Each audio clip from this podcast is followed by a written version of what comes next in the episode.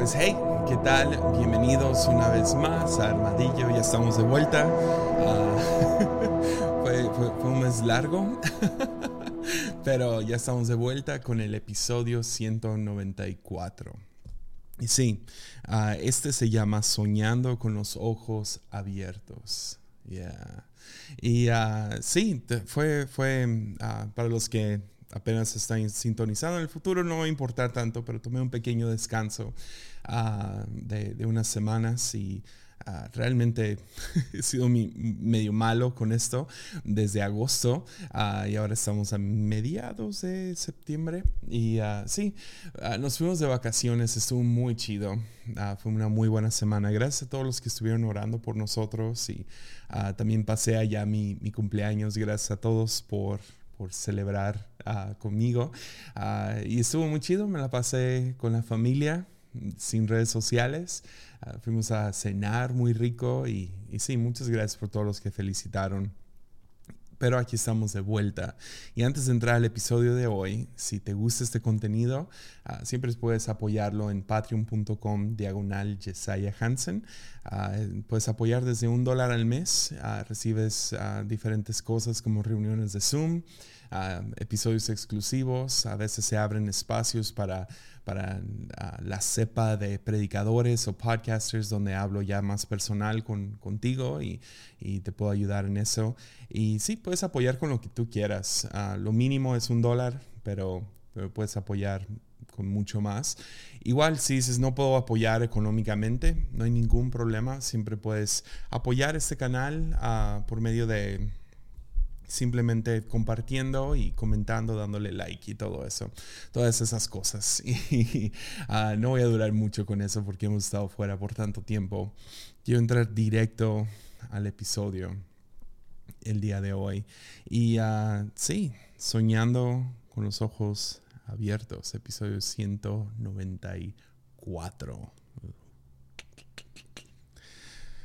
Quería hablar hoy... a una de las cosas que, que, pude hacer en, las vacaciones, no fui muy bueno con esto, pero, pero fue bueno poder tener devocionales todos los días. Y, ah, y empecé en Génesis, empecé a leer Génesis y, y, me topé con la mejor historia de Génesis. Ya estoy convencido, ya, o sea, hay, hay hay pedazos de, oro. Obviamente Génesis siempre es divertido leer Génesis de la Biblia. Es el primer libro. Hay mucho que sucede. La creación, Adán y Eva, Abraham, Isaac, Jacob, ah, hay Noé. hay muchas historias muy dramáticas, grandes, muchas mucho oro que puedes tomar de ahí. Siempre me da risa cuando gente empieza el año con, voy a leer la Biblia en este año y empiezan en Génesis y todo bien y nomás llegan a Éxodo, Levítico, Deuteronomio, números y todos estos y, y ya se pone difícil, pero...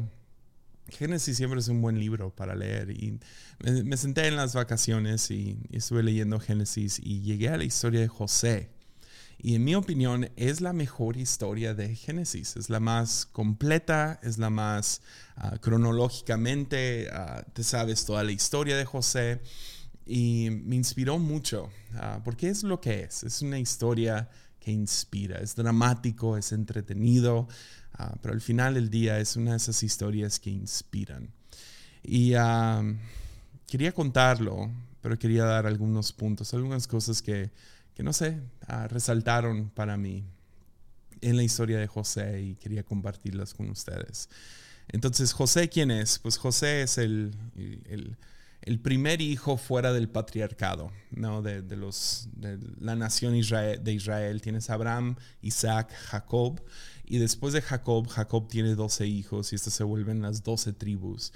Y José es uno de esos 12 eh, hijos. Es de hecho el onceavo es el penúltimo en nacer.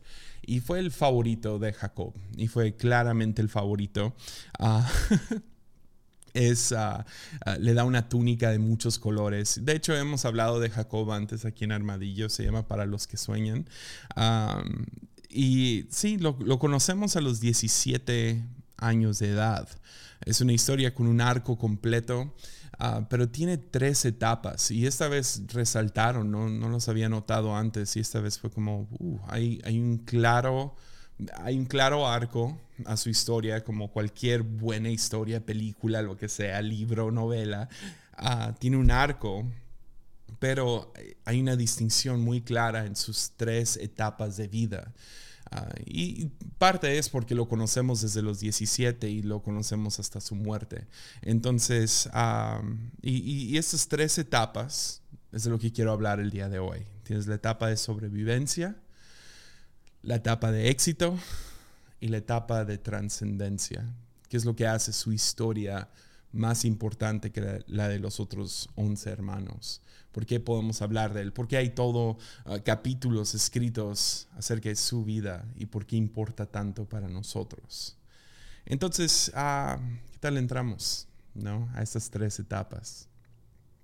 Y la primera cosa, y a lo mejor la más importante acerca de José, es que José era un soñador.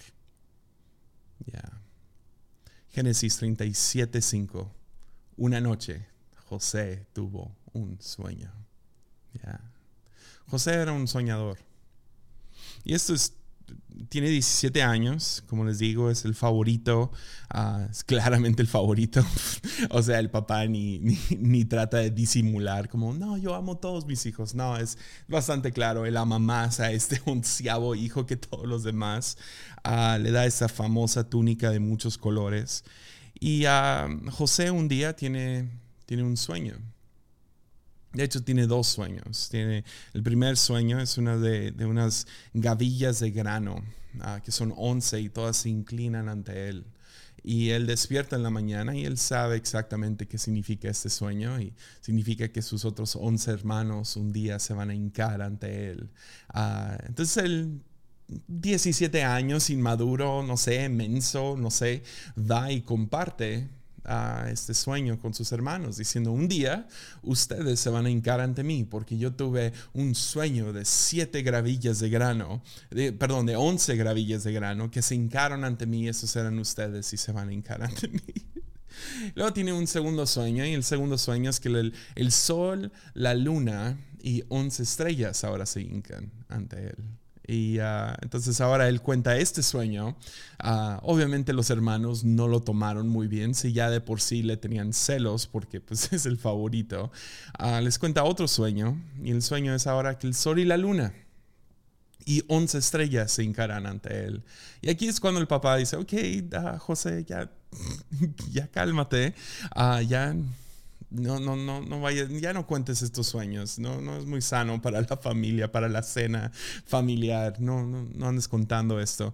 Ah, el sol y la luna, come on, man. y, ah, pero la Biblia sí nos dice que Jacob, su padre, mantuvo esto en su corazón. Porque Jacob también fue soñador. Una vez soñó con una escalera enorme que llegaba a los cielos en Betel y podía ver ángeles subiendo y bajando él sabía, Dios está presente en los sueños. Entonces lo mantuvo, lo mantuvo a la distancia. Y la verdad es esto, toda novedad comienza con un sueño. Sueños nos permiten escapar las limitaciones de nuestro mundo y entrar a un mundo ilimitado. Creo que es el inicio siempre de alguna novedad en nuestra vida. Poder fantasear, soñar, pensar sin limitaciones, con infinita posibilidad. Creo que es sano para todo ser humano soñar, tomar un momento y, y reflejar en su vida y pedir sueños. Es más, te animaría si en este momento te sientes como yo, un poco estancado, como que sigue, que viene, detente y pídele al Señor, pídele al Espíritu Santo, dame sueños nuevos. Porque sí, ¿no? O sea, los, los ancianos deben de soñar sueños y los jóvenes tienen que tener visiones. Son, son lo mismo, es visionar hacia el futuro y poder imaginarte una vida mejor. A lo mejor sueñas con con un anillo, a lo mejor sueñas con ah, una empresa, a lo mejor sueñas con un llamado, a lo mejor sueñas con, no sé, otra vida. Y así inicia toda novedad, todo nuevo camino, toda aventura. Inicia por un sueño. Me acuerdo, me estuve acordando de esto mientras estaba afuera. Ah, entonces estuve como, a los 17 le di mi vida al Señor. Y ah, fue muy, muy dramático, muy grande. Pero luego pasé un año más o menos de, empezar a descubrir quién es Dios y ah, hasta la fecha, ¿no? Pero bueno, ah, es, para otra, otro, otro podcast. pero, pero tomé un año muy, muy serio, más buscando a Dios y, y orando todos los días y soñando acerca del futuro y tratando de buscar la voz de Dios y tratar de, de, encontrarla y muy místico, muy muy dramático. E, era un tiempo donde, sí, a lo mejor era joven y un poco ingenuo, pero estaba apasionado, muy apasionado. Y terminé yendo a un campamento a Estados Unidos donde trabajé por, por unos meses. Nunca he vivido en Estados Unidos más que esta temporada, donde viví por unos tres meses allá. Ah, y era un tiempo muy difícil, no me gustó para nada ah, tratar de, de, acostumbrarme a la cultura. Y aunque crecí en una casa gringa aquí en México, siempre mis amistades y la cultura siempre fue, fue mexicana, entonces adaptarme a Estados Unidos fue muy difícil, adaptarme a esa denominación de iglesia fue muy difícil, y una de las mejores cosas fue que como no tenía nada que hacer, me iba a caminar y encontré una banca que tenía como que una vista muy leve en el desierto de Arizona y pude ir y nomás sentarme y, y, hablar con Dios y me llevaba mi libreta, era lo único que tenía y escribía oraciones y escribía lo que sentía que Dios me iba hablando. Pero luego regresé de Estados Unidos y ya no tenía eso, no tenía ese lugar y, y estaba buscando diferentes, como a dónde puedo ir y me acordé de de un lugar cuando uh, hubo una temporada ahí de skater y de, de, vago en la calle. Me gustaba ir a caminar y, buscar lugares con amigos. habíamos encontrado aquí cerca de la iglesia un cerro de Jal. Uh, Jal, no, no, no, sé si se dice diferente en diferentes lugares, pero es, es Jal, ¿no? Y es un cerro de Jal donde por encima tiene como que algunos árboles y, y nos habíamos, habíamos subido allá a jugar, básicamente, a brincar del cerro y caías entre la jal y, y bien chido y lo que sea, pero me acordaba que había un punto donde podías, no sé, medio ver la ciudad. Y empecé a ir casi diario. Ah, de hecho, cuando, cuando íbamos, ah, habíamos encontrado un sofá en la basura y lo subimos hasta arriba del, hasta ese mirador. Y empecé a ir allá y me estuve acordando de esos momentos. Se me había completamente borrado de la memoria. O sea, y, me acuerdo yendo para allá con, con mi libreta y más soñando. Soñando acerca de qué es lo que Dios podría hacer a través de mi vida, qué quiero hacer con mi vida. Me acuerdo allá contemplando con qué tipo de mujer me quería casar y sabía que era llamado a, a ser un pastor y qué tipo de pastor, qué tipo de iglesia. más soñando, soñando muy en grande. Ah, hasta da vergüenza, me siento un poco como José compartiendo gente se encara ante mí. Era un poco así. me da pena decirlo, pero, muy similar. 17, 18 años y soñando. Ah, a lo mejor soñando despierto, pero sí soñando con qué podría hacer con mi vida. Y muchas de las cosas. Ya, ahí te llego ahí. Pero sí, toda novedad comienza con un sueño. Y creo que constantemente debemos de seguir soñando. Creo que es lo que nos mantiene jóvenes, nos mantiene frescos. De hecho, ahorita estoy en una temporada donde me siento un poco estancado. Ah, es la razón que necesitaba un break, necesitaba un momento y, y eso es lo que estoy ahorita constantemente orando. Dios, dame nuevos sueños, nuevas metas, nuevos lugares a donde apuntar. Ah, quiero seguir soñando en grande seguir persiguiendo algún tipo de sueño.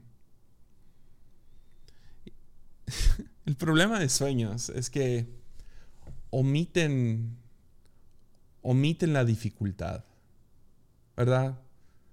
O sea, sueñas en grande y sueñas con, con, con gloria y sueñas con, con, con éxito y sueñas con con lo mejor de ese negocio, o lo mejor de, una relación, o lo mejor de, de no sé, de, de a dónde vas con tu arte y sueñas con lo mejor, pero sueños siempre omiten, editan, no, no, incluyen la dificultad, el sufrimiento, el trabajo duro que hay detrás. Y eso es usualmente el siguiente paso y es, es, difícil. Ah, en el caso de José, ah, él cuenta su sueño a sus hermanos y, y en una ocasión su, su papá lo manda a avisarle a sus no sé, a, pedirle a sus hermanos que regresen a casa y hace una jornada ahí, su, va en camino, llega con sus hermanos y cuando llega en Génesis 37, a los hermanos envidiosos, celosos, enojados y a lo mejor hay un poco de justificación ahí porque aparentemente era bastante orgulloso este chiquillo. dicen esto en el versículo 19, dicen, aquí viene el soñador, dijeron vamos, matémoslo y tirémoslo en una de las cisternas. Podemos decirle a nuestro Padre, un animaje salvaje se lo comió. Entonces veremos dónde quedan sus sueños. Y dicho y hecho lo hacen. El, hermano mayor no quiere la responsabilidad de esto. Entonces él planeó, no, hay, que matarlo, no hay que meterlo a la cisterna. Y después planeó, sabes que lo voy a sacar y lo voy a rescatar.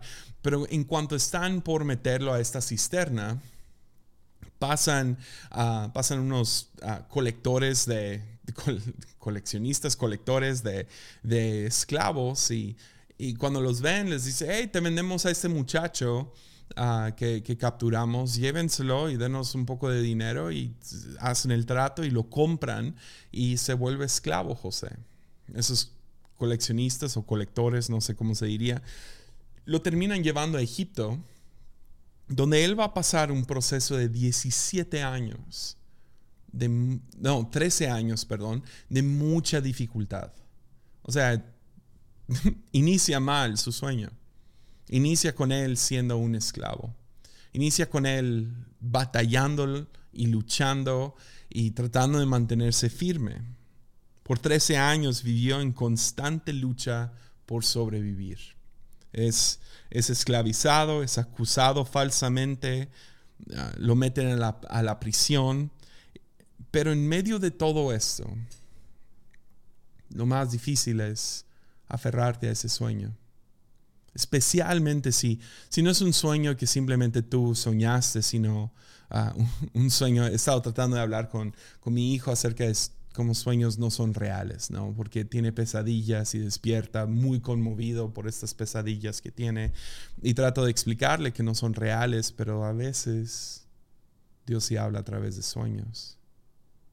Pues a veces sueños son simplemente eso. Comiste demasiada pizza antes de dormir, te dio fiebre a medianoche y soñaste algo raro.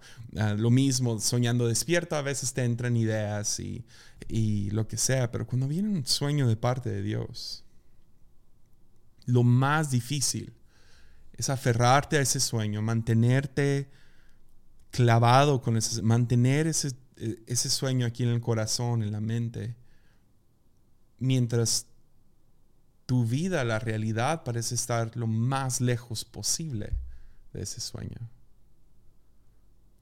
la lucha más grande de José en ese momento era mantener el sueño a pesar de que todas las circunstancias dictan lo opuesto. Esclavizado y en prisión porque fue acusado falsamente.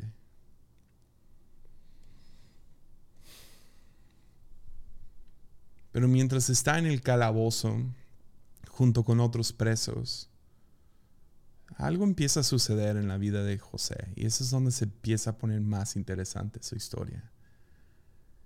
Deja de enfocarse tanto en su sueño. Porque ves, la, vida no gira en torno a ti, no, no gira en torno a mí y definitivamente no gira en torno a José. Y lo que empieza a hacer José, se empieza como que a madurar sus ojos empiezan a abrir. Y empieza a prestar atención a los sueños de otros. Lo cual creo que tiene que ser el, el, próximo paso en la vida de todos nosotros. ¿Ves? En la prisión, él aprende humildad. Que el mundo no gira en torno a mis sueños, también otros sueñan. Gente alrededor de mí tiene sus propios sueños. Y les ayuda, escucha sus sueños y, y Dios le da la gracia de poder interpretar estos sueños. Al mismo tiempo, el faraón empieza a soñar. Y como todo faraón, toda persona que está en la cima, viven con mucha ansiedad. Porque ves, si estás en la cima, ah, no hay otro lugar para ir más que para abajo, ¿verdad? Y un puesto de, autoridad, un puesto de poder, un puesto de riqueza, siempre crea mucha ansiedad. Entonces Faraón empieza con su ansiedad, sus, sus sueños, pero Dios le da dos sueños que en realidad son pesadillas. Y uno de los sueños es que él sueña que, que hay siete vacas hermosas y gordas y, y muy, muy impresionantes. Pero luego de la nada salen siete vacas flacas. Y esas vacas flacas se le acercan a las vacas gordas y, y se los tragan los comen y una pesadilla muy, muy vívida y muy grotesca y muy perturbadora. Despierta y busca a ver si alguien, alguien podría decirme qué significa esto, porque hay algo aquí, hay algo aquí, pues nadie puede. Y se va y sueña de nuevo. Y cuando sueña de nuevo, ahora sueña con, con estas espigas de, de, de maíz y creo que es maíz, no, no sé, ah, algo por el estilo. Y uh, sueña con, con, con sí, no sé, me, perdón, me distraje, pero estas espigas de, de, maíz y sueña con siete gordas y grandes, grandes elotes, ¿no? Elototes así y gordas y hermosas y ¿qué sucede? Salen otras súper flaquitas y feas y deterioradas y nada nutricionales, llegan y consumen a los gordos, los ricos, los grandes. Entonces él va con todos sus sabios y todos sus, ah, sus, consejeros y sus astrónomos y sus ah, brujos y nadie le puede dar una interpretación. Nadie, nadie puede ayudarle. Ah, pero había un copero y el copero se acuerda, ah, yo una vez tuve un sueño y este José, quien está en el calabozo, pudo interpretarlo. Veamos a ver si este chico puede interpretar tu sueño. Entonces van, ah, lo arreglan, ¿verdad? Pues porque ha estado en un calabozo por años y eh, no nomás ha estado en un calabozo, es un esclavo en un calabozo y van y lo arreglan, lo hacen presentable para que pueda ir ante Faraón y cuando llega ante Faraón le dice, me dicen que tú puedes interpretar sueños, él dice, no, no, o sea, no soy yo, pero es Dios, si quieres cuéntamelo y vemos si Dios puede decirme qué onda. Entonces le cuenta los sueños y José sabe inmediatamente qué significan. Y lo que significan son eh, los siete, las siete vacas gordas, los siete espigas gordas, van a ser siete años de prosperidad. Vienen. Gran cosecha, grandes vacas y todo va a estar bien por siete años, pero después de esos siete años vienen siete años de escasez siete años difíciles, siete años donde va a hacer falta comida y tenemos que prepararnos durante, esta, durante los próximos siete años para los siete años que van a seguir. Y Faraón va a tener que encontrar un hombre sabio, alguien que se pueda encargar de este mega proyecto de poder suplir comida durante siete años de sequía. dice, pues tú te ves sabio, ¿por qué no te pongo a ti encargado? Y ¡pum!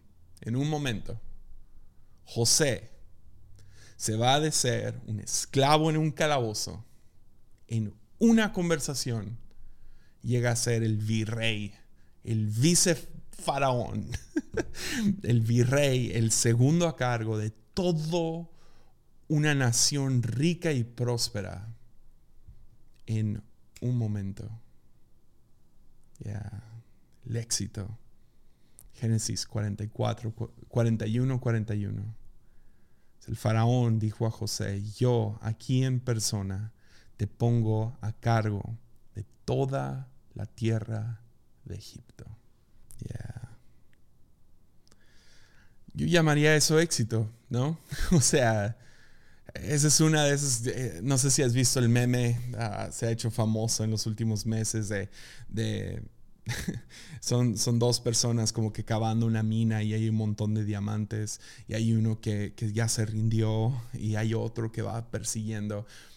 Y me recuerda a ese meme, ¿no? Como, como si nomás le sigues y al, que se rindió le quedaba un milímetro para llegar a los diamantes. Y hay un lado de eso, ¿no? Donde lo ves en la historia de José, es como nomás sigue, nomás aférrate al sueño, aferrarte al sueño en tiempos difíciles. El de repente ahí viene el momento donde se rompe esa pared, ahí viene. El momento de éxito, donde Dios te va a promover, donde Dios cumple el sueño, ahí viene.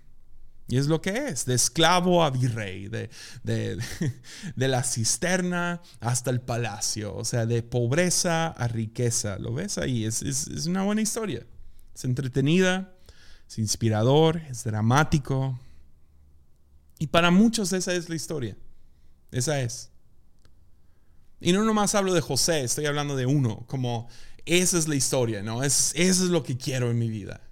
Quiero, estoy luchando toda mi vida, es la que nos gusta en, películas y en ah, libros, es, la historia del, del pobre inmigrante que llega y trabaja y trabaja y trabaja y trabaja y ¡boom! Se le ocurre una idea y ¡boom! Ahora es multimillonario, ¿no?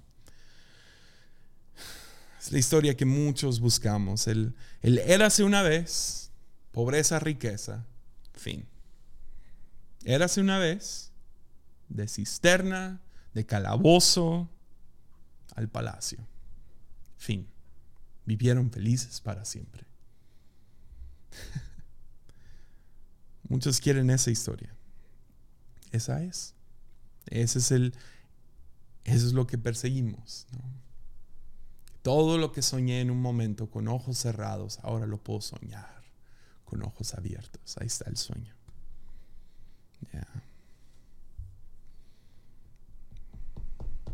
Pero no es el fin. No es el fin de la historia de José y no es el fin para aquellos que servimos a Dios. No lo es. La meta no debe de ser tú mi meta no debería de ser yo. Éxito. ¡Woohoo! La hice. Para alguien que sirve a Dios, para alguien que, que quiere realmente trascender, la meta no puede terminar conmigo siendo bendecido.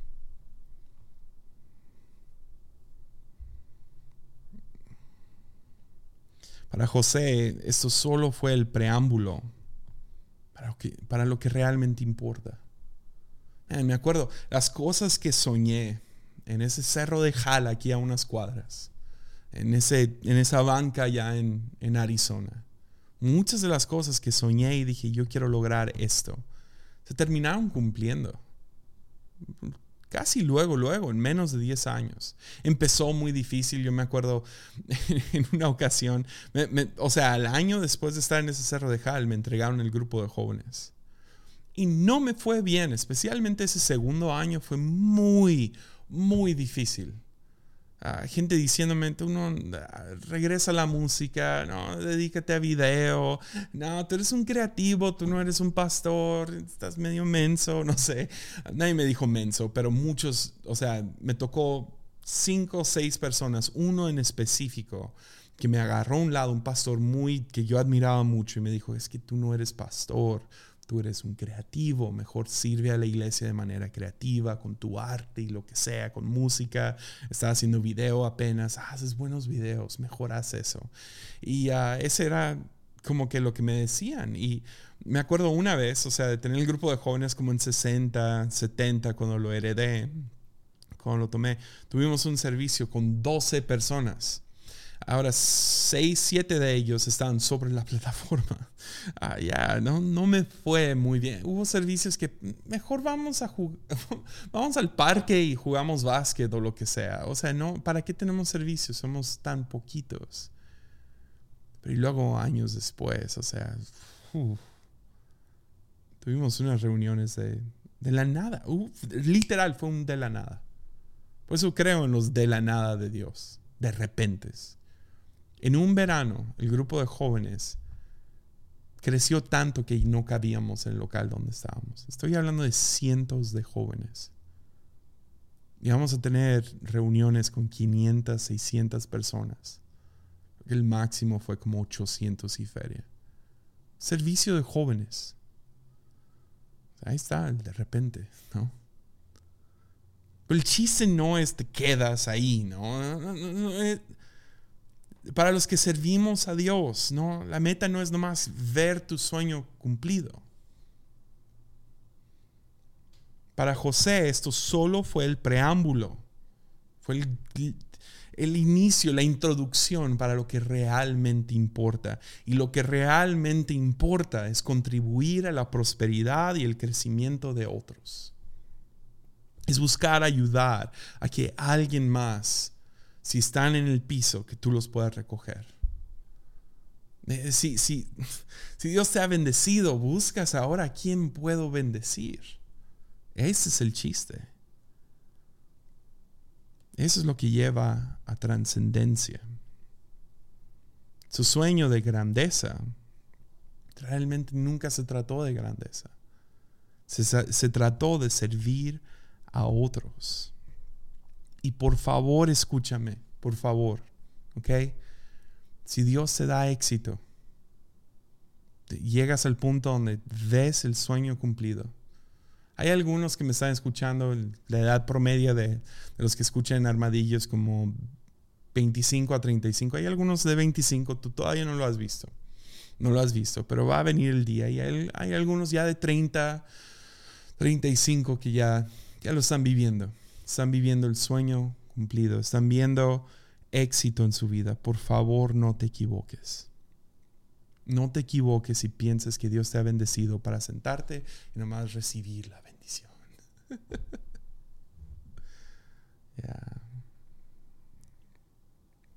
Por favor, si has sido bendecido, inmediatamente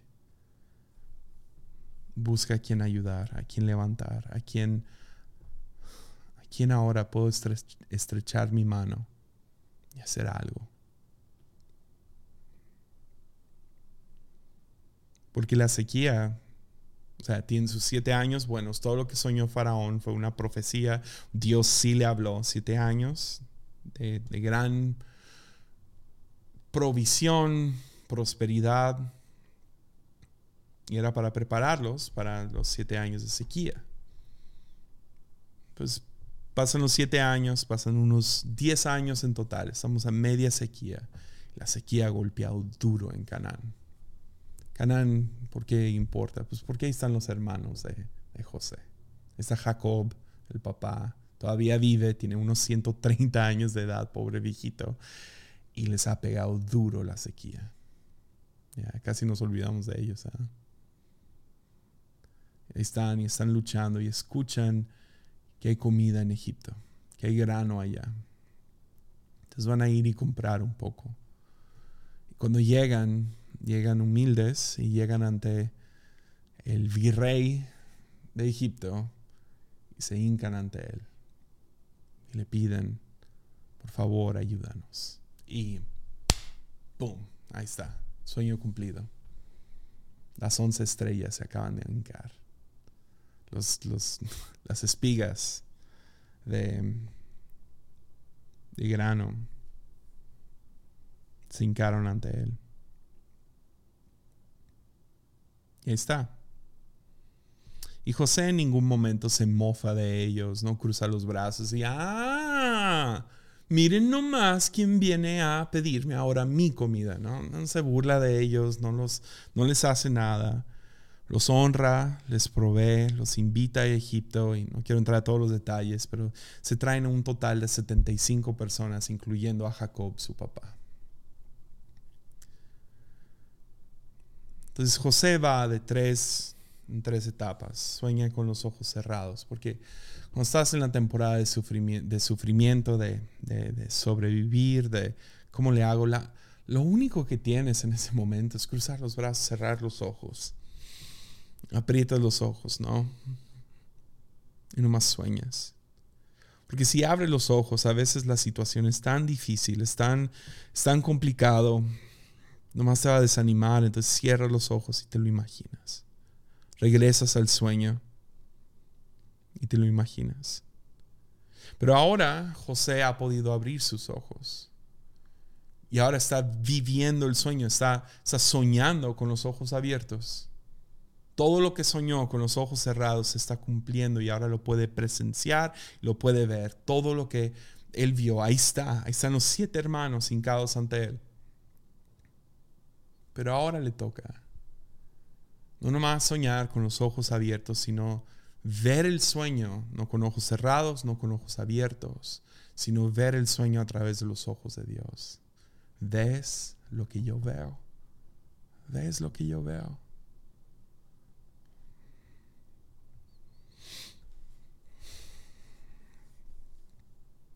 El sueño nunca se trató de grandeza. Siempre se trató de salvar a su familia.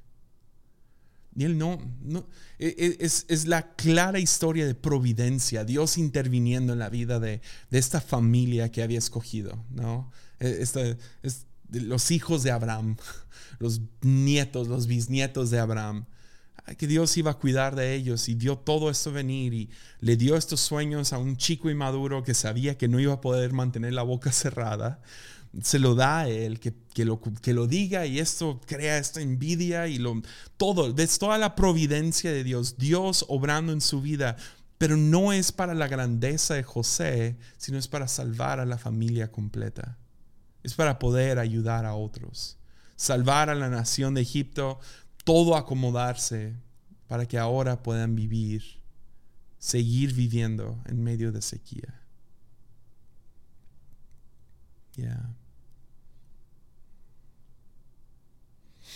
Entonces, para aquellos que han probado el éxito, y no te, haga, no te hagas que no lo estás probando, por favor, para aquellos que han probado el éxito, no nomás te inclines hacia atrás y digas, ah, soy bendecido. Soy bendecido. Porque ahí se acaba. La bendición, ahí se acaba. La historia, ahí se acaba. pero el chiste es trascender. Ahora, yo no sé si yo voy a ser, si mi nombre, si mi historia va a ser conocido por mis nietos. No sé eso.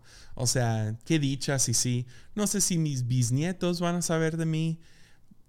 Dudo mucho que mis tataranietos me conozcan, que sepan de mí, pero mínimo quiero que mi hijo, que mis nietos, que haya algo ahí. Hay una bendición suficiente grande para impactar sus vidas. quiero, quiero, que la historia de la bendición de Dios siga, siga obrando en generación tras generación. Quiero, quiero que, que, que, que mi vida tenga un impacto duradero. No nomás quiero, uh, miren qué tan bendecido soy, como si fuera influencer, ¿no? Como, miren la vida que llevo. Es como, guácala. ¿Quién quiere esa vida? Donde todo el mundo te celebra por cinco minutos con nomás darle dos, dos clics a la foto o al TikTok. o sea, come on, no. Queremos trascender. Y trascendencia, número uno, es abrir los ojos no nomás a ver la bendición, el sueño cumplido, pero ver el sueño a través de los ojos de Dios. ¿Por qué sucedió esto? ¿Por qué Dios bendijo mi vida? ¿Por qué Dios me dio éxito en esta área? Y te das cuenta que es para servir a otros, que es para levantar a otros, que siempre se trató de te dio la chance ahora pararte, pero no es para que tú te pares sobre otros y digas, miren, yo sí estoy parado, es para ahora extender el brazo y levantar a otros. Ya. Pero no se acaba ahí, trascendencia real. Uf. trascendencia real para la vida de Jacob, el sueño verdaderamente cumplido, porque ahí los vemos hincarse ante José, pero no saben quién es, no lo reconocen. ¿Quién reconocería a alguien que, que piensas que está muerto por más de 13 años? Y lo, o sea, la última vez que lo viste, lo viste desnudo porque le robaron la túnica. ¿Quién lo reconoce? Ahora como virrey de todo Egipto, ah, lo mejor con maquillaje este que usan los egipcios y lo que sea. Lo más, o sea, no lo reconoce. Entonces se hincan ante él sin reconocerlo. Pero un poco más después en la historia, cuando finalmente fallece Jacob, vean lo que sucede. Génesis 50, versículo 15. Dice, pero ahora que su padre había muerto, los hermanos de José tuvieron temor y se decían, ahora José mostrará su enojo y se vengará por todo el mal que le hicimos. Ya. Probablemente lo fregaron bien duro. Lo traicionaron feo. Hay gente que ya nos pueden actuar. E, esto ya es 17 años después, ya llevan un buen rato ahí, pero ellos saben, ahí está, te traicionamos una vez, a lo mejor, a lo mejor todavía no se rompe esa, no sé, el muro que se creó entre él y sus hermanos y ellos ya están sospechando, nos va a matar. Ahora, nos ha mantenido vivos, nos ha mantenido en paz, se ha mantenido en paz porque nuestro padre estaba vivo y no quería decepcionarlo a él, pero ahora que no está, híjole, a ver cómo nos va. Versículo 16 dice, entonces enviaron a, enviaron a José un mensaje que decía, antes de morir, tu padre nos mandó que te dijéramos, por favor, perdona a tus hermanos por el gran mal que te hicieron, por el pecado de haberte tratado con tanta crueldad. Por eso, nosotros los siervos del, del Dios de tu Padre, te suplicamos que perdones nuestro pecado. Cuando José recibió el mensaje, perdió el control y se echó a llorar. Entonces sus hermanos llegaron y se arrojaron al suelo delante de José y dijeron, mira, somos tus esclavos. Ruegan por perdón. Ya. déjame decir esto. Ah, muchos aprovechan esos momentos de éxito para, vengar, para vengarse. No están completamente tontos estos hermanos, están viendo cómo funciona la vida y usualmente cuando lastimas a uno, en cuanto ellos recuperen fuerza, la van a regresar. Esto es tan viejo como esta historia. Ya, venganza es, ahí está, está en la Biblia desde el principio, ha estado desde el inicio de la, de la humanidad y lo esperan. Si tus sueños, y por favor escucha mi corazón al decir esto, pero si tus sueños involucran venganza, oro que nunca se cumplan. Porque eso no ayuda a nadie. No ayuda a nadie.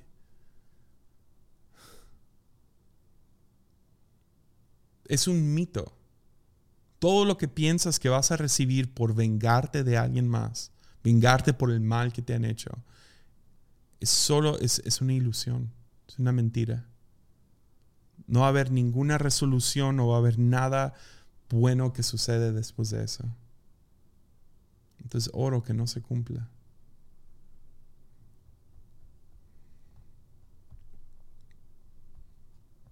Pero le ruegan por perdón le ruegan por perdón.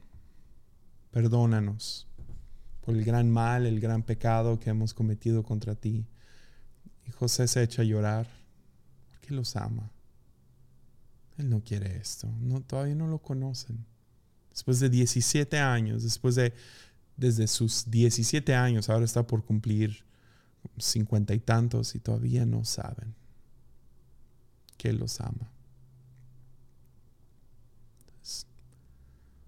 José respondió, no me tengan miedo. ¿Acaso soy Dios para castigarlos? Ustedes se propusieron hacerme mal, ya. Lo reconoce, me hicieron mal, no estuvo bien lo que me hicieron, fue horrible, no lo disfruté para nada, fue espantoso, sí, cometiste un gran pecado contra mí. Pero Dios dispuso todo para bien. Ahí vemos Romanos 8, antes de Romanos 8.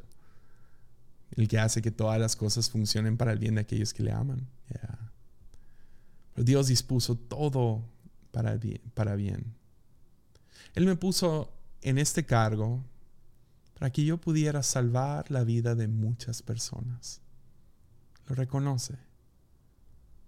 Dice, no, no, no, no tengan miedo. Yo seguiré cuidando de ustedes y de sus hijos. Así que háblales con ternura y bondad. Así, hablándoles con ternura y bondad, los reconfortó.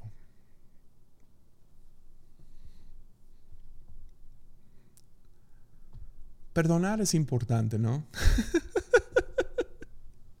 Para la Biblia es importante, me imagino. O sea, si la Biblia se trata de una cosa, podríamos poner a Dios en la cima y luego como que justo abajo el perdón. Eh, no es ni un punto, es como punto cero cero cero un milímetro abajo, ¿no? Perdón. ¿Sabes cuál es la, la cosa más loca? Esa es la primera vez en toda la Biblia que se menciona el perdón. Que alguien pida perdón y que alguien perdone. Es la primera vez en toda la Biblia. Es justo al final de Génesis, antes de entrar al resto de la historia. Aquí ves perdón. José perdonando a sus hermanos.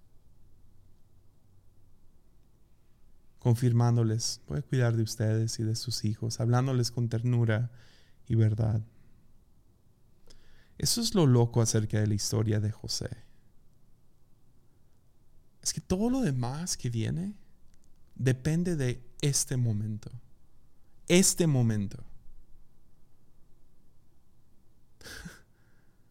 si José no los perdona, ahí se acaba la Biblia.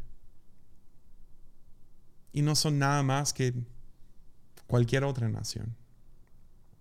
Si no los perdona, si los mata, ahí se acaba. Se acaba toda la historia de Israel en un momento. Porque ves, sin perdón no hay futuro. Eso nos enseñó Desmond Tutu. Sin perdón no hay futuro.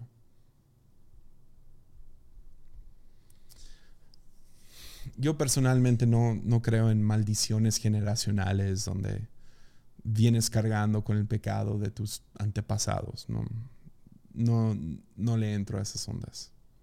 No me gusta, no, no me gusta cargar la culpa de mi padre y de mis abuelos. No, no creo en eso. Creo que son malas interpretaciones de la Biblia cuando empezamos a hablar de esas cosas. Pero sé, sé que hay patrones. Y creo que el patrón principal, si quieres que tu vida sea trascendente, que tu historia sea trascendente, no nomás se trata de llegar a la cima, no nomás se trata de agarrar éxito, no nomás se trata de, de ver el sueño cumplirse. Trascendencia real, verdadera, con peso. Solo se solo lo obtienes por medio de perdón. Entonces ese, ese es, eso es lo que estoy buscando ahorita. Dios, dame nuevos sueños. Dos, quiero poder ver esos sueños con ojos abiertos, porque creo en el Dios que, que hace milagros, que hay providencia donde de la nada una cosa se conecta con otra y wow, algo sucede, algo hace clic, quién sabe qué fue, de repente. Lo creo, lo creo con todo mi corazón. Entonces me aferro a esos sueños que Dios me da con ojos cerrados en tiempos de dificultad. Porque sé, lo ha hecho en el pasado, lo va a seguir haciendo. Va a haber sueños que tengo en mi corazón que se van a cumplir. Pero lo que más espero es que yo pueda ver como Él ve. Que yo pueda ver esos sueños, que a lo mejor ahorita son inmaduros y son de, de vanagloria o lo que sea. Quiero verlos con los ojos de Dios. Pero más que nada, espero que Dios me dé la fuerza para perdonar, para seguir cuidando, para seguir levantando a otros, para seguir siendo un instrumento en la en el rescate de otros, en la vida de otros. Y mi oración es que ese sea lo mismo para ti. Que Dios abra tus ojos. En algunos casos, principalmente vas a tener que llegar con los, a, a la cruz y pedir perdón y perdonar para poder ser ese para poder realmente ver ese sueño cumplirse de la manera correcta, no nomás de grandeza, sino que tu vida valga algo. Ya. Regresé un poco más fuerte de lo que quise. Pero sí, espero que te encuentres soñando con los ojos abiertos, viendo todos los sueños que has tenido, que los puedas ver con los ojos abiertos. Pero más que nada, que los puedas ver con los ojos de Dios, por lo que realmente son. Chido. Pues con eso concluimos este episodio. Nos vemos la próxima semana. Ánimo.